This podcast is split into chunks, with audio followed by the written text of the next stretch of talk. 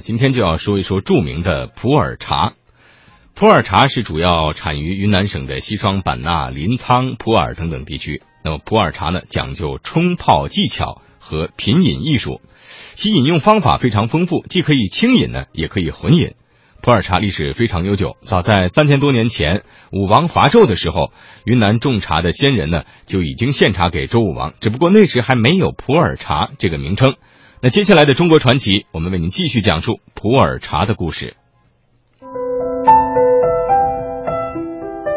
长啸空楼可以佐欢解渴，坐语论道可以清心悦神，灰尘闲吟可以畅怀舒笑。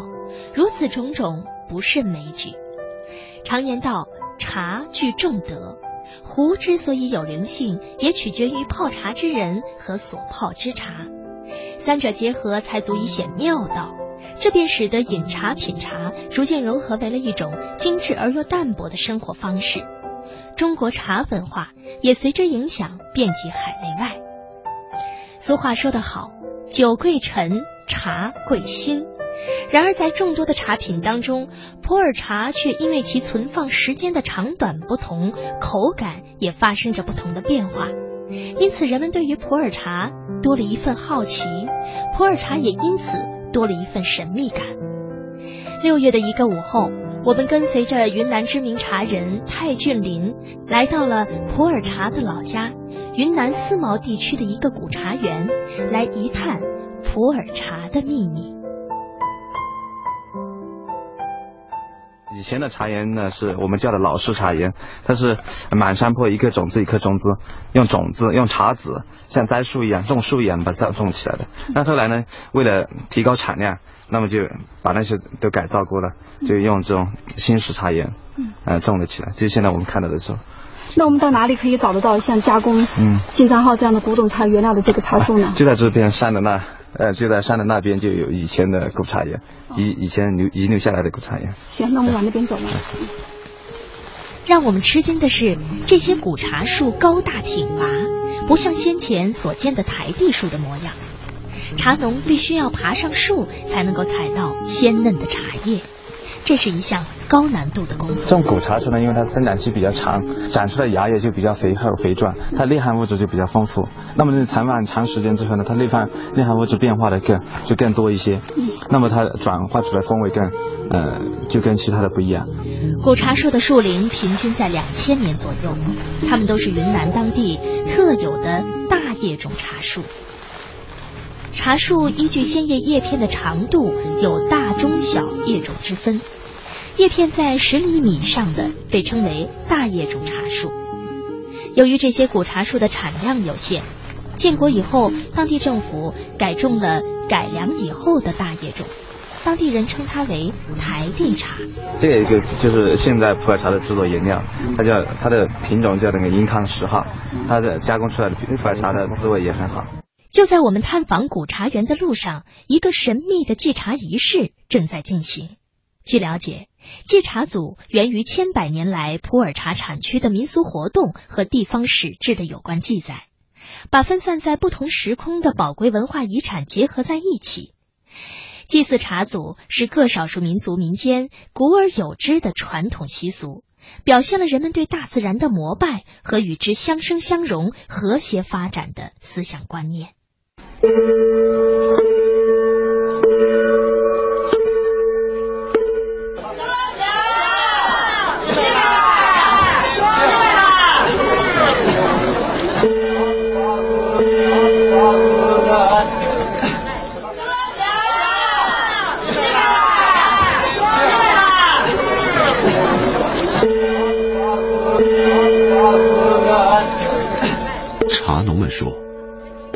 是圣物，在采茶季节举行祭茶祖仪式，是为了感激天地的赐予和先民的教诲。这是哈尼族世代沿袭的传统。在哈尼族的传说里，百仆人教会哈尼人种茶制茶后，哈尼人的生活才有了保障。百仆是在新石器时代活跃在中国西南地区的一支古老族群。《史记》记载，他们是世界上最早栽培茶树的民族之一。百仆人传授的究竟是一套怎样的制茶技术，使得普洱茶的神话能够一直延续到今天？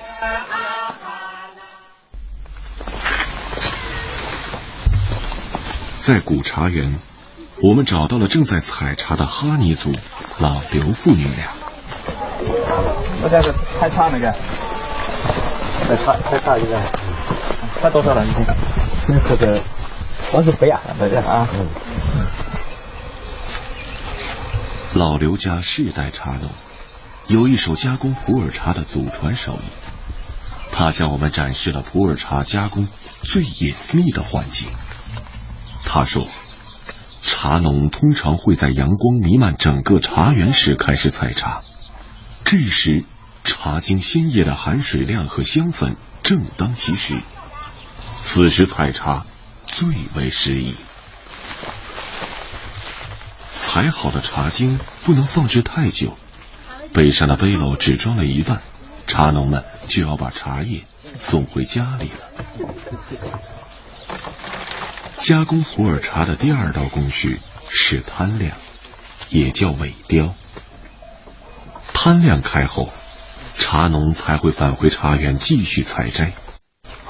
一往二返，但是为了茶青的鲜嫩和完整，茶农们还是不会贪生体力。摊晾的主要目的呢，是让它丧失部分水分，使得这个茶叶变得柔软。那么，在我们杀青的过程就不容易摘断，保持它的呃这个体型的完整。一般像这种摊晾摊晾的话，要到什么程度才算可以呢？嗯，基本上丧失在个百分之二十的水分，大概就半天左右的时间就可以了。怎么怎么又怎么怎么又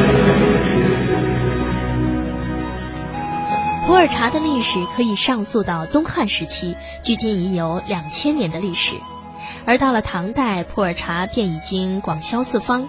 至明代，原为集散地的普洱正式载入史册，成为云南六大茶山所产茶品的代名词。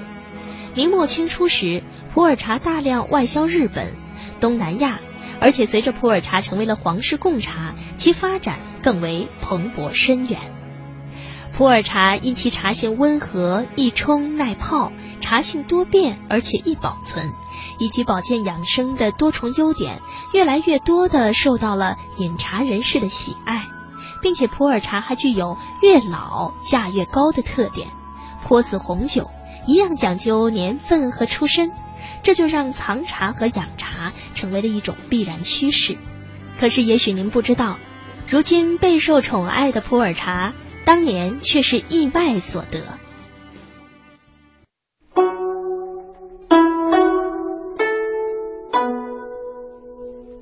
在巍巍无量山间、滔滔澜沧江畔，有一个美丽的古城普洱。这里山清水秀，云雾缭绕，物产丰富，人民安居乐业。这个地方出产的茶叶更是以品质优良而闻名遐迩。它是茶马古道的发源地，每年都有许多茶商赶着马帮来这里买茶。清朝乾隆年间，普洱城内有一个大茶庄，庄主姓蒲，祖传几代都以制茶售茶为业。由于蒲民茶庄各色茶品都选用上等的原料加工而成，品质优良稳定。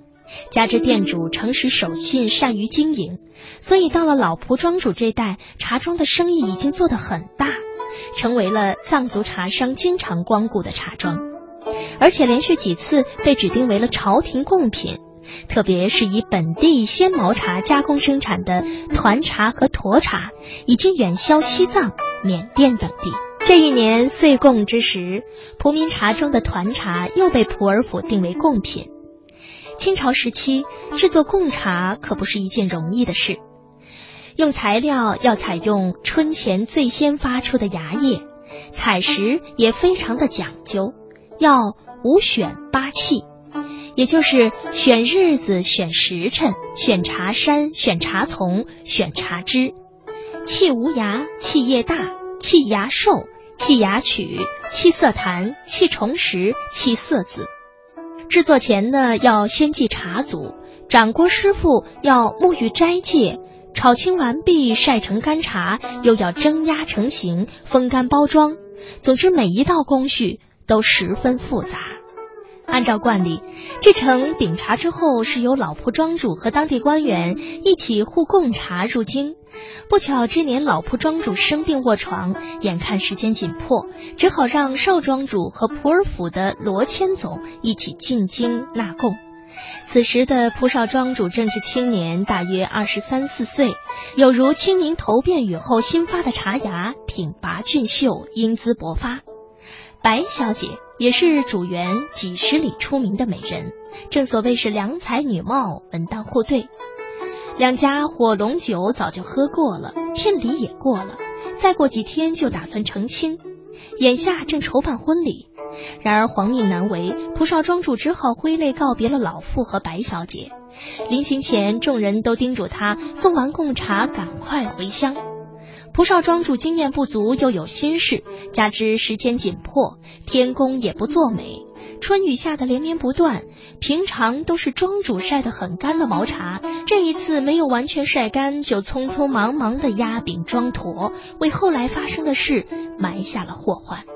蒲少庄主随同押解官罗千总一道，赶着马帮，一路上昼行夜宿，风雨兼程的赶往了京城。当时从普洱到昆明的关马大道要走十七八天，从昆明到北京足足要走三个多月。期间跋山涉水，正逢雨季，天气又炎热，大多数路程都在山间石板路上行走，骡马不能走得太快。经过一百多天的行程，从春天走到了夏天，总算是在限定的日期赶往了京城。蒲少庄主一行在京城的客栈住下，大家都不顾鞍马劳顿，兴冲冲的逛街去了。剩下蒲少庄主一人没有心思玩，留在客栈，一心挂念着在家中的老妇及未过门的白小姐。他想，明天就要上殿供茶了，供了茶就要日夜兼程的赶回去。想到这里，他便去查看贡茶是否完好。跑到存放贡茶的客房，拿出贡茶，剥开一个个茶饼一看，糟糕，所有的茶品都变色，原本在绿中泛白的青茶饼变成褐色的了。蒲少庄主一下子瘫坐在了地上，贡品坏了，自己闯下大祸，那可是犯了欺君之罪，要杀头的，说不定还要株连九族。蒲少庄主恍恍惚惚，像梦游一般回到自己的房中，关上房门。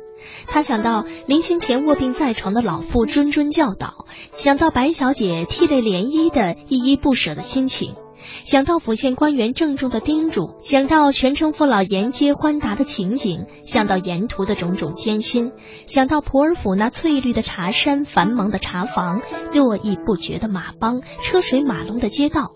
这熟悉的一切将成为过眼烟云，祖上几代苦心经营的茶庄就要毁在自己手上了。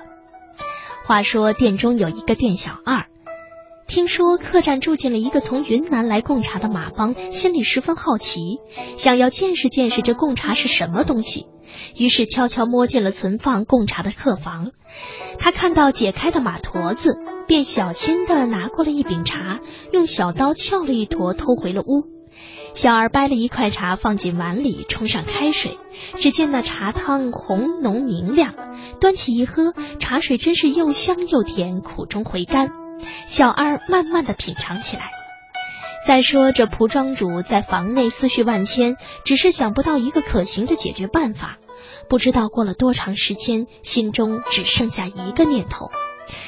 自己再也无颜回去见父老乡亲，不如自我了结算了。于是他解下了腰带，拴在梁上，就往脖子上套。那边罗千总一伙回到了客栈，买了些北京小吃回来给少庄主品尝。一进客栈门，东寻西找，不见庄主。小二听见罗千总的脚步声，忙从房中跑出来，说：“钱赏还在，后来就向客房去了。”罗千总提着东西向少庄主房走去，推门进屋一看，发现公子已经吊在梁上，手脚还在微微的动着。罗千总急忙抽出腰刀，砍断腰带，放下了少庄主。小二等人听到叫声，忙从房中跑出来。只见少庄主两眼翻白，气息奄奄，在几个人的努力之下，经过半个时辰才把他揉醒过来。庄主醒过来之后，告诉大家贡茶被毁的消息，众人愁眉不展。这时，偷茶的店小二刚刚路过。看到了这样的情形，他便说：“这真的是好茶呢！我当小二泡过这么多年茶，还没喝过这样的好茶。”小二端来了未喝完的茶汤，只见其汤色红浓明亮，喝上一口甘醇爽滑。罗千总没有办法，只能拿着这茶，硬着头皮贡献给皇上。这天正是各地贡茶齐聚、斗茶赛茶的日子，乾隆是评茶官。只见全国各地送来的贡茶琳琅满目，品牌花色各式各样，一时无法判定优劣。突然间，他眼前一亮，发现有一种茶饼圆如三秋之月，汤色红浓明亮，犹如红宝石一般，显得十分特别。便命人端上了一闻，一股醇厚的香味直沁心脾，喝上一口，绵甜爽滑，好像绸缎被风拂过一般，直落腹中。乾隆大悦道：“询问茶名。”罗千总紧张的说不出话来。乾隆问道：“何府所供？”太监忙答道：“此茶是云南普洱府所供。”乾隆以此赐名普洱茶。